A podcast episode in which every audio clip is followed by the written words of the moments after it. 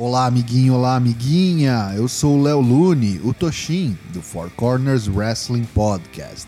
E esse é o. Traps, traps, traps! Onde eu vou te contar tudo que rolou de melhor e pior no SmackDown do dia 27 de maio de 2022. Vem comigo!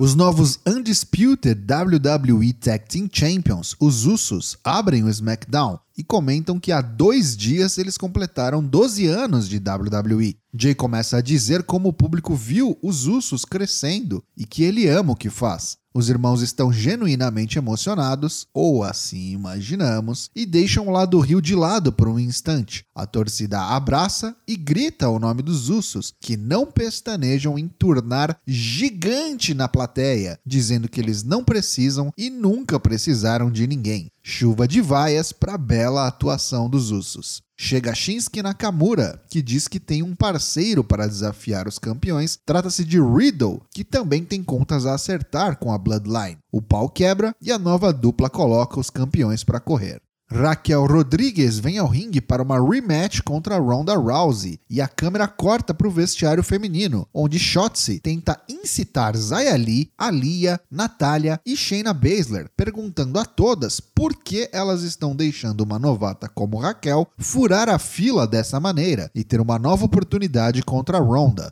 Zaya e Alia não dão ouvidos, mas Natália e Shayna parecem concordar com Shotzi. Elas saem do vestiário e Shotzi volta para buscar seu capacete. Quando tenta sair, a porta está trancada. Culpa de Alia, que dá risada do lado de fora. Luta 1: Raquel Rodrigues versus Ronda Rousey em uma Championship Contenders Match. A famosa fila para entrar na fila match está de volta. Não dura nem dois minutos, pois Shane e Natália atacam ambas as competidoras encerrando o combate. Já sabe o que vem por aí depois do intervalo, né? Luta 2: Raquel Rodrigues e Ronda Rousey versus Natália e Shayna Baszler. Raquel salva a campeã quando ela é colocada por Natália em um sharpshooter. Rola um climão quando Ronda e Shayna, supostamente amigas, ficam cara a cara. Mas Natália tira Rousey do ringue e Rodrigues aplica seu finalizador, agora rebatizado de Terrana Bomb, em Baszler para conquistar a rápida vitória por pinfall.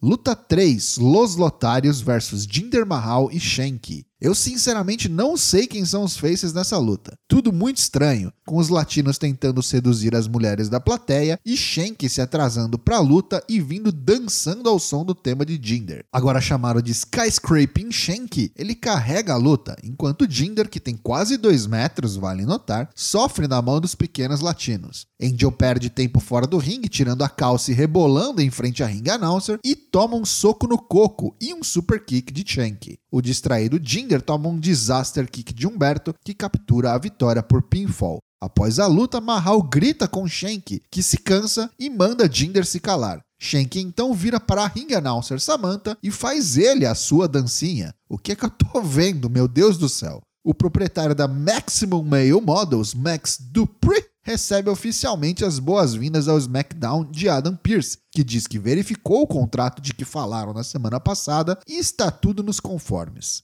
Hora do KO Show, sem o anfitrião Kevin Owens diz que vai varrer o chão com Elias e não Ezekiel no Hell in a Cell. Mas essa noite ele recebe um membro da Bloodline, o braço direito do chefe tribal Sami Zayn. Semi inicialmente concorda que Ezekiel é Elias e Kevin fica emocionado. Ele pede para que Semi largue tudo que está fazendo no SmackDown para vir ajudá-lo a desmascarar os mentirosos do Raw. Você me diz que não é uma boa hora, que ele está ocupado sendo o líder do vestiário e ajudando a Bloodline. Owens então estraga a amizade, dizendo que Sammy não faz parte da Bloodline. Ninguém liga para ele. Ele parece magoar Sammy de verdade, que simplesmente vai embora. Clima tenso entre os brothers. Luta 4: Ricochet e Drew Gulak versus Gunther e Ludwig Kaiser. Gunther mal participa. Ricochet tem boa química com Kaiser e o campeão intercontinental só é parado quando o alemão trapaceia e dá uma dedada em seus olhos. Gulak é o legal da vez e Ludwig, com o aval do Ring General, finaliza o combate batendo um tiro de meta no peito do pobre Drew Gulak. Vitória por pinfall. O magoado Sami Zayn e os Usos conversam nos corredores. Sami quer saber a verdade sobre o que os Usos pensam sobre ele.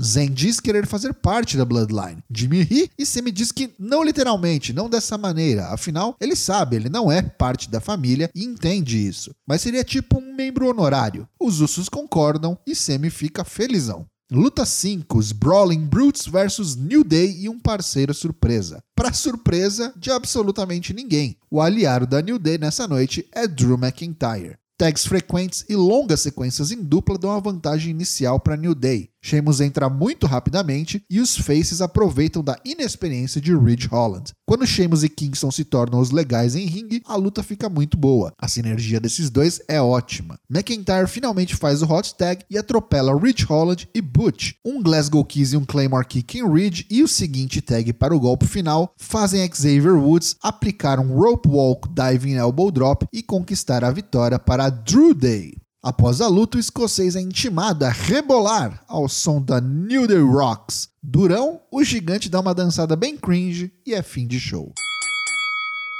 Pontos negativos desse SmackDown do dia 27 de maio de 2022. Vou mandar a real. Baita de um episódio filler esse, viu? Muita comédia ruim e nenhum combate realmente importante para a continuidade das histórias ou alguma construção para o Hell in a Cell. Já os pontos positivos do programa. Eu vejo potencial na dupla Riddle e Nakamura. Acho que pode ser coisa boa daí. Os pontos mais altos da noite foram a promo inicial dos Usos e, com ressalvas, o KO Show com Kevin Owens e Sami Zayn. O main event com participante surpresa previsível foi muito do pau mole. Colocar essa field New Day vs Brawling Brutes no main event do show só atesta o quanto esse episódio foi dispensável. Esse SmackDown leva nota 4 de 10. E aí, tá curtindo os drops do SmackDown? Não perca também as edições do Raw, NXT 2.0, Dynamite e Rampage. O Four Corners tem lives todas as terças e quintas-feiras, às 20 horas, em twitch.tv barra Te vejo lá.